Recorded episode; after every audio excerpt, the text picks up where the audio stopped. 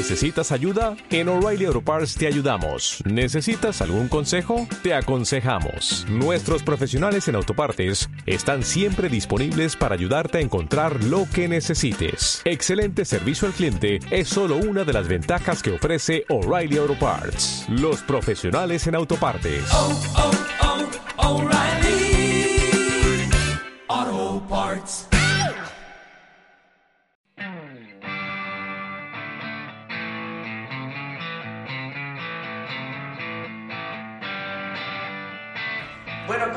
Con la entrevista a Graciela Bianchi, recordemos, diputada, escribana, abogada, profesora de historia, ex directora del Bausá, o sea, la- no sé lo que te falta, Graciela. Ah, que siempre falta. A mí me gustaría tener más vida para hacer más cosas. Bueno, vos dijiste comunicación. Comunicación me encantaría estudiar. Este, me gustaría hacer producción de cine.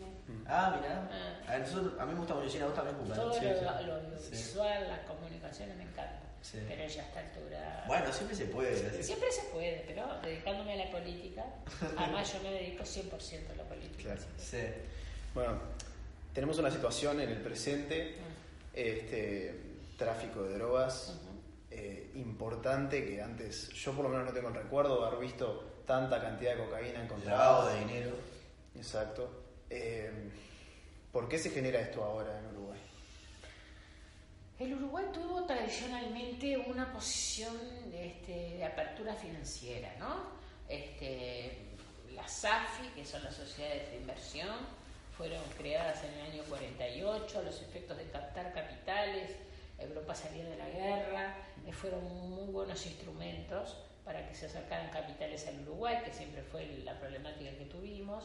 Este, después se entendió que ese, o, o los que quieren usar los instrumentos mal, lo- los usaron para, para esconder dinero, para no pagar impuestos, los argentinos les encantó, eh, usaron siempre en Uruguay este, para eso. Bueno, después la situación fue cambiando en el sentido que después de la caída de las Torres Gemelas el mundo cambió, o sea, claramente el mundo cambió, Estados Unidos y la Unión Europea este, están a- tratando de derrotar el terrorismo buscando la plata, no es una guerra convencional.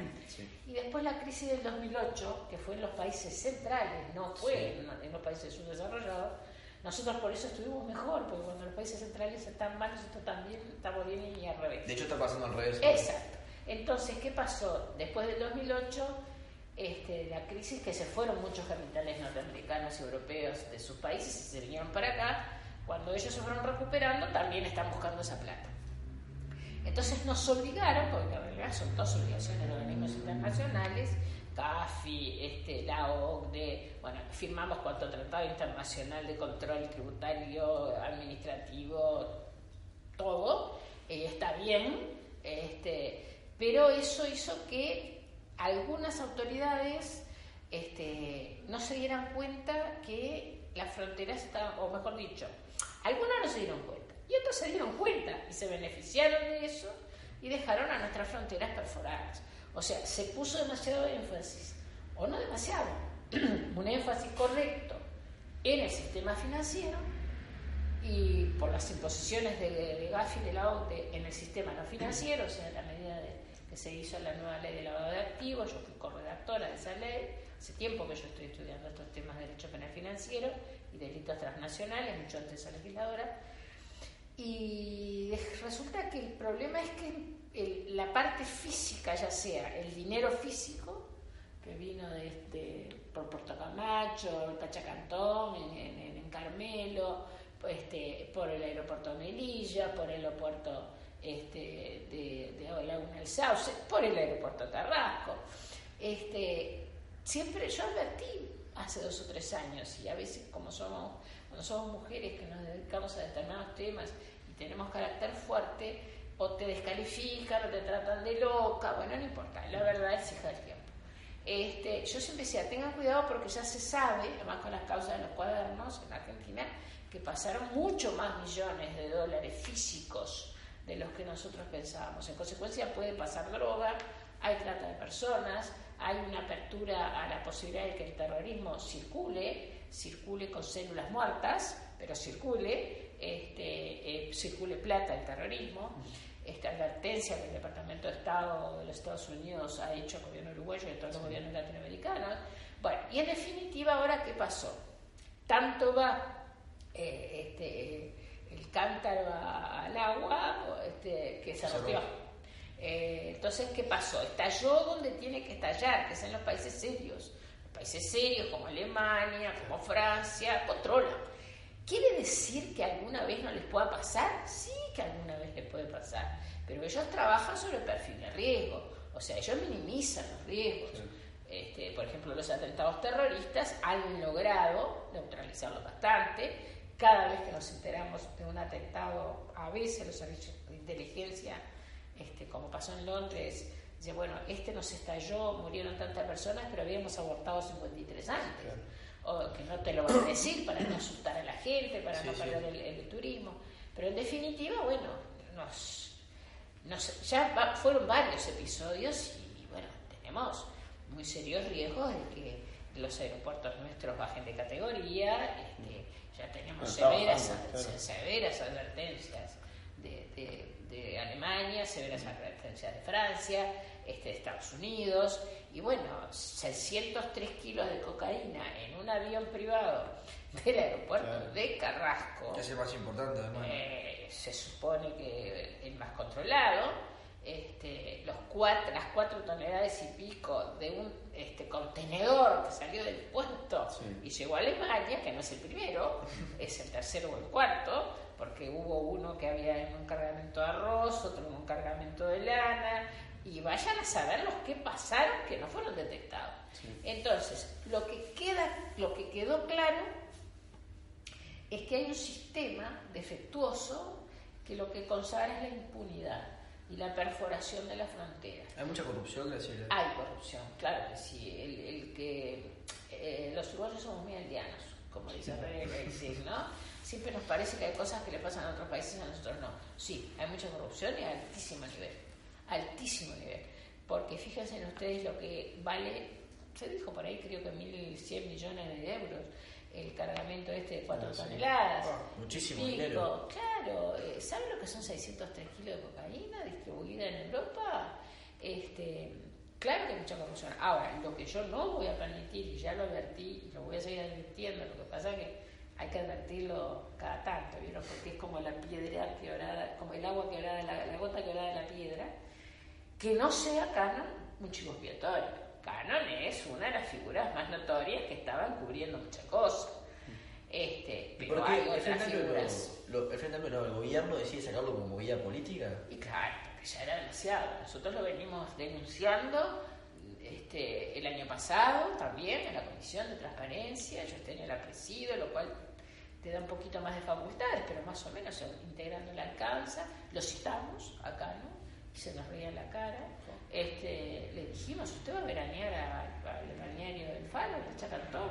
Yo fui a Carmelo, hablé con la gente, hay gente que no se anima a hablar, la mayoría, porque bueno, es peligroso meterse con esta gente, y lo dejaron. Este, Ahí entraban las lanchas también, ¿no? Eh, lanchas, este, bueno, eh, yo saqué el certificado de, inmuebles del padrón del como soy escribana, hay cosas que me resultan fáciles de hacer. Me costó mucho conseguir el padrón, pero bueno, lo conseguí. Este, saqué certificado de los últimos 30 años y bueno, este, una sociedad anónima que fue la que hizo el barrio privado y después este, esa sociedad anónima eh, tengo un certificado hace unos años, no recuerdo de memoria, dos o tres años se lo vendió un libanés con cédula argentina. O sea, este, y, Claris, que ya estaba denunciado con Graciela Ocaña y yo, que, la, que ampliamos la denuncia del 2003, la denunciamos en el la ampliamos en el 2016, Claris encabezaba la planilla Excel de las personas que estaban denunciadas lavando dinero. Este, tenía el sello del Departamento de Estado, tiene el sello del Departamento de Estado toda su documentación. Que por ahí hubo, con el tema del Nisman un periodista argentino, operador, obviamente, de los de los, del kirchnerismo, que no le van a dar este, datos a Graciela Bianchi que no le dan a los, gobiernos. No, no, a mí me lo dieron porque, porque yo formo parte de un, de un equipo de parlamentarios argentinos y que fuimos, yo fui la única que fui en el Uruguay, me invitaron, y estaba gente del Departamento de Estado, la CIA nos dieron la información y dieron los documentos. Sí, el Departamento de Estado da datos y da documentos. Ahora, Yo lo que pensé cuando fui a ese encuentro de, en, la, en la Cámara Nacional de Argentina y otros contactos que tenemos permanentemente, si eso es lo que nos dice, lo que nos dicen, lo que está para pasando que no nos dicen. Porque digo, tampoco, es una, son reuniones semipúblicas, o sea, no son reuniones secretas. En consecuencia, dan indicios, ¿verdad? Dan elementos para que este, tengamos precaución. Entonces, claro, esto es, un, esto es un tema muy grave, muy grave. Tampoco va a parar en, las personas que fueron formalizadas, que recibieron 30 mil dólares, porque ¿qué es lo que pasa? Si esas personas que eran empleadas, eran, creo que uno es policía portuario, este, se jugaron a pasar ese cargamento, es porque estaban seguros que no había controles. La prueba está que si no salta en Alemania, no salta en Francia. Además le voy a dar otros datos que son muy interesantes. El, contenedor que cayó en Alemania es la misma empresa de contenedores este, que ya tuvimos tres veces problemas de cargamento acá. En, uno violaron los precintos en, el, en Santos, pero la misma empresa de contenedores. Entonces, si se, si se trabaja sobre el perfil de riesgo, bueno, señores, si ya es la primera vez, la segunda tengo que controlarlo mucho más. Bueno, no se controla. Y el avión este que estuvo en el aeropuerto Carrasco, que estamos discutiendo si fueron tres veces o una, este, yo ya no lo discuto más, que investiguen. Este, el tema es que ese avión eh, está matriculado en las Islas de Man que es un protectorado británico. ¿Para eso, ¿Es por paraíso fiscal o no? Pero claro, ahora, si lo que pasa es que es de, es de las Islas Británicas, sí, pero para ellos es un paraíso fiscal. Primero. Segundo, yo leí la declaración jurada del piloto, que es lo único que parece controla, los nombres de las personas que estaban en la tripulación. Yo los paso a todos por un software de control de lavado de activos, porque eran todos o rusos o checos, y justamente ese avión, ese cargamento era para eh, el grupo este, narcotraficante de los Balcanes. ¿Y Vallardi por qué no, no, no hace todas estas cosas? Vallardi no se toma nada. Vallardi él se enojó conmigo cuando yo le dije que en realidad se acordaron que él había sido ministro de Defensa este, y lo volvieron a poner cuando lamentablemente murió Méndez, pero bueno, antes lo habían, es Menéndez, perdón, pero antes lo habían destituido y, este, y Montiel, que era que realmente mandaba, el subsecretario por el MPP, con el asunto Gabazo. Y bueno, se acordaron que Bayardi había sido ministro de Defensa, este, y lo pusieron, pero pusieron a Rich, que es el que realmente es el que manda, él le molesta que yo lo diga, pero y me lo recriminó, yo lo vuelvo a decir. Berterreche era es el suplente del titular ahora del cargo del Senado de, de Mujica. O sea que cuando hubo que poner un subsecretario, Mujica prefirió que su titular de su banca, porque él renunció, pasara en comisión, porque se puede pasar en comisión los cargos de, senadores como de diputados a, los ministerios, este, y lo prefirió tener en el defensa. O sea, eso es habla por sí mismo, no se necesita tener demasiada esta imaginación.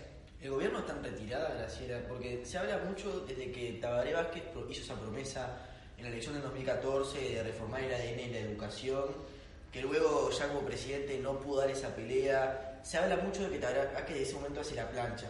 ¿El gobierno está en retirada? Sí, a mí me cuesta mucho decirlo ahora porque él está enfermo, en este momento está siendo intervenido para sí, a mí, por razones humanitarias, este, es lo único que a mí me detiene. Pero ya que ustedes estuvieron revisando las, muchas entrevistas que me hicieron, hubo una entrevista que me hicieron a comienzos del 2015, Carliola, un excelente periodista este, que estaba en TV Ciudad que por ser muy independiente y muy excelente, casualmente no está. Este, primera vuelta fue eso? Sí, y a mí me hizo esa pregunta, me hizo dos entrevistas. En la segunda me dijo, usted lo, usted lo nota muy, no me acuerdo la palabra que usó, pero bueno, en retirada en aquel momento era el comienzo. Digo, yo lo noto al presidente ausente. Este, ya empezó con ausencia. ¿Y por qué es eso? ¿Él no estaba preparado para asumir de nuevo? Yo no sé si él quería una segunda presidencia, no lo sé. Este, él ya había llegado a todos los honores, como yo dije en esa entrevista, ya había alcanzado todos los bronces. Lo único que estaba logrando con esa mala presidencia era que se le derritieran los bronces. Este, no sé, yo estoy convencida que no quería, al final le movieron el ego, que no tiene muy grande, y bueno, equiparar a Sanguinetti de ser por dos veces presidente de la República, pero no tenía muchas ganas de, de dedicarse. Y lo que le faltó, que la primera presidencia tenía, porque también era muy ausente en la primera presidencia, ¿eh? yo formé parte del gobierno. Es su personalidad. Era ¿verdad? imposible comunicarse con él, ni siquiera los cargos de confianza, los miércoles, los jueves de mañana, pagaba el celular y se iba a San Juan. Eso lo sabíamos todos los que ocupábamos cargos de confianza. Pero estaba Gonzalo Fernández en la Secretaría de la Presidencia. Lalo Fernández. Gonzalo, Ah. el abogado, el penalista, el que ahora Sí, se sí, dedica a su profesión. Gonzalo Fernández era realmente una persona que uno podía llegar a Vázquez a través de Gonzalo. O Gonzalo asumía responsabilidades que él después se encargaba de negociar las. Ahora no tiene este, una persona de esa característica. Toma en Colorado, pero en realidad lo que hace es tener un estudio jurídico y enriquecerse muchísimo y estar ahí. Este no aparece nunca, no es un, una- un secretario, un presidente. ¿Quién gobierna hoy, Graciela? Yo, creo que se, se gobierna mucho desde la chacra, la Mujica, este, y el equipo económico tratando de, a los tironeos, este, tratar de llegar al final del periodo después de haber despilfarrado, porque en realidad les molesta, pero yo se lo digo mirándoselo a la cara a la comisión de presupuesto, despilfarraron hubo muchos miles de dólares de un periodo de bonanza económica como hacía tiempo no teníamos. Este. mm, No sé, me- me- tenía una pregunta, pero se. se- se- Bueno, está bueno, se pa- paso a, un- a otra pregunta más que, que te quería hacer. Eh, ¿Sentís que quizás, eh, en caso de que Tabarbaje tenga que abandonar la presidencia y tenga que asumir Luciano Polanqui, que dicho sea de paso, se daría como el, el hecho histórico, eh, me encanta porque siempre esa historia te muestra una cosa histórica, de que por primera vez hay dos mujeres ocupando presidencia y vicepresidente de la República, recordemos Ya hubo... Bueno, hubo Sí, momentos, pero- pero, digo fijo, ¿no? sí, sí, sí. Este, ¿Sentís que en ese caso se, se mostraría más quiénes realmente están hoy moviendo los hilos del poder? No, yo creo que está clarísimo, no es necesario que, que Vázquez renuncie, se dedica... Él aclaró que no, por ahora, no vamos a ver cómo se desarrolla su enfermedad, que todos esperamos que, que logre recuperarse rápidamente. No, no, yo creo que ya está claro. Este, miren, basta mirar el resultado de las internas entre el Partido Comunista y el MPP, insisto, el nombre civil del MLN, Mm. el PVP, la- el Partido Socialista Organista, porque el Partido Socialista que, que tiene a Sibila como secretario general, yo tengo un excelente relacionamiento con Gonzalo Sibila, este, me parece una persona de bien, pero yo la verdad discrepo totalmente, es un partido socialista radical. Este, en consecuencia está totalmente dominado, pero dominado además con votos, porque los, los sectores eh, moderados, de donde yo vengo, este, prácticamente desaparecieron. Entonces ya no hay dudas. Ahora, yo no creo que le quede, que por más que esté de presidente Lucía Topolaski, no creo. El Uruguay tiene un- una fortaleza institucional muy grande. Este, acá no se joroba con esas cosas, al menos por ahora, este, y esperemos que Tabaré este, siga la presidencia. De cualquier manera, insisto, no, no lo veo desde el 2015 este, activo en el gobierno. Bueno, ¿sentís que eso también se repite en Daniel Martínez ahora? Ah, totalmente. Yo estoy realmente, miren que yo con Daniel tuve vínculos personales, su señora, que era consejera del CODICEN. Hablábamos detrás de cámaras, nos comentabas que el 2010... Claro, en mayo del venía a votar. 2010, él, él era el candidato que ya estaba decidido para el Frente Amplio para la Intendencia y con esos movimientos políticos non santos del poder, lo borraron y pusieron a la Rivera. Y hubo 26.000 Frente Amplistas que pusimos en, en, este, en el sobre, anulamos el voto, este, pusimos voto a Daniel Martínez, votamos a Daniel Martínez, bueno, 26.000 fuimos. Este, ahora, después yo no sé si él quedó choqueado por eso, cinco años en el Senado y no hizo absolutamente nada, que bueno, que, que nos quede claro además que los que somos legisladores y trabajamos podemos hacer cosas, Claro. obvio que desde el Ejecutivo puedes hacer más. El oficialismo podés. más, incluso que Tiene la mayoría absoluta. O sea, se pueden hacer muchas cosas. Él pasó desapercibido, bueno, más vale lo que hizo en ANCAP fue el padre de, lo que sucedió después, porque él hizo toda una, institucionalidad paralela al directorio, que yo no digo que él sea tan corrupto o tan incapaz como Sendik, pero le dio la infraestructura institucional para que todo se hiciera paralelamente al directorio, y así terminamos con la, con la, con la petrolera fundida. Este, entonces, eh, después en, la intendencia realmente pasó sin pena ni gloria, quedó claro que, llegó a la, intendencia como un pasaje a la, a la presidencia, pero no se rodeó de gente capacitada, no se, no se rodeó de gente este, con fortaleza política. Pero es tiene invisible la, Totalmente, totalmente. Y sigue siendo, y las mamarrachas que ha hecho desde que candidato, yo no lo puedo creer. Hay días que yo digo, no, esto es mentira. Esto es una noticia falsa. Bueno, lo de, elegir a semejante candidato de la vicepresidencia. ¿Qué pasó con José? Eh, bueno, yo Pero a, ver, afuera. ni yo lo entiendo, que yo los conozco de adentro.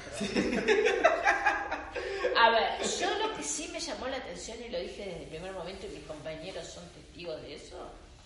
Digo, che, ¿no le llama la atención que dijo Mujica no sacó el aparato del MPP a apoyar a mm. José?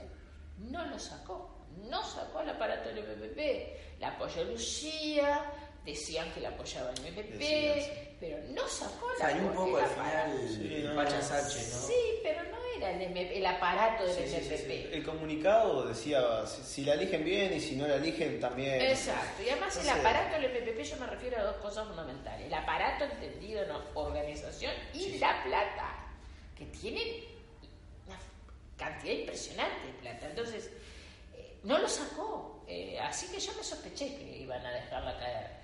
Pero uno trata de mantenerse en la lógica. Hace un casting vergonzoso, manoseó nombres este, y sale con esta mujer que yo estaba en la juventud comunista.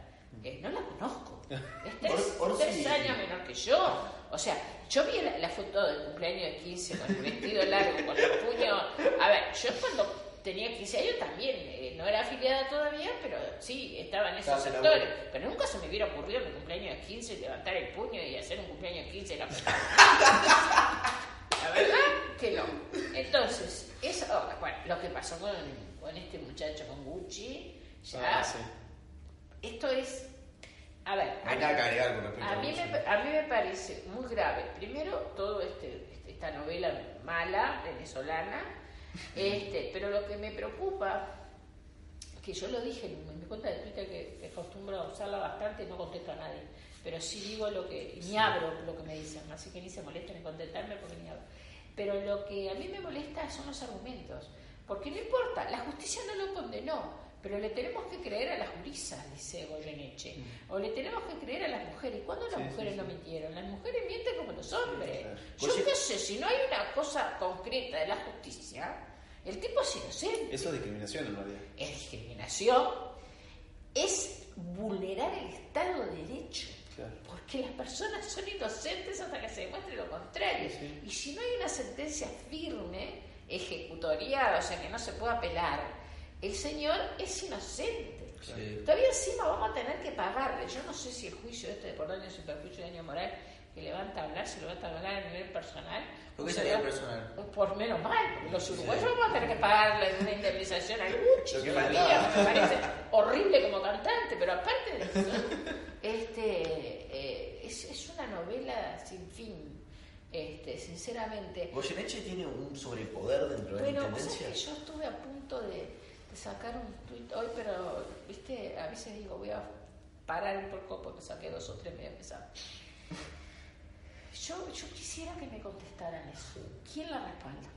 Porque ya se mandó. Moreira, Moreira tiene un nombre de casa grande, tiene un poder miedo, Le tiene miedo a las mujeres.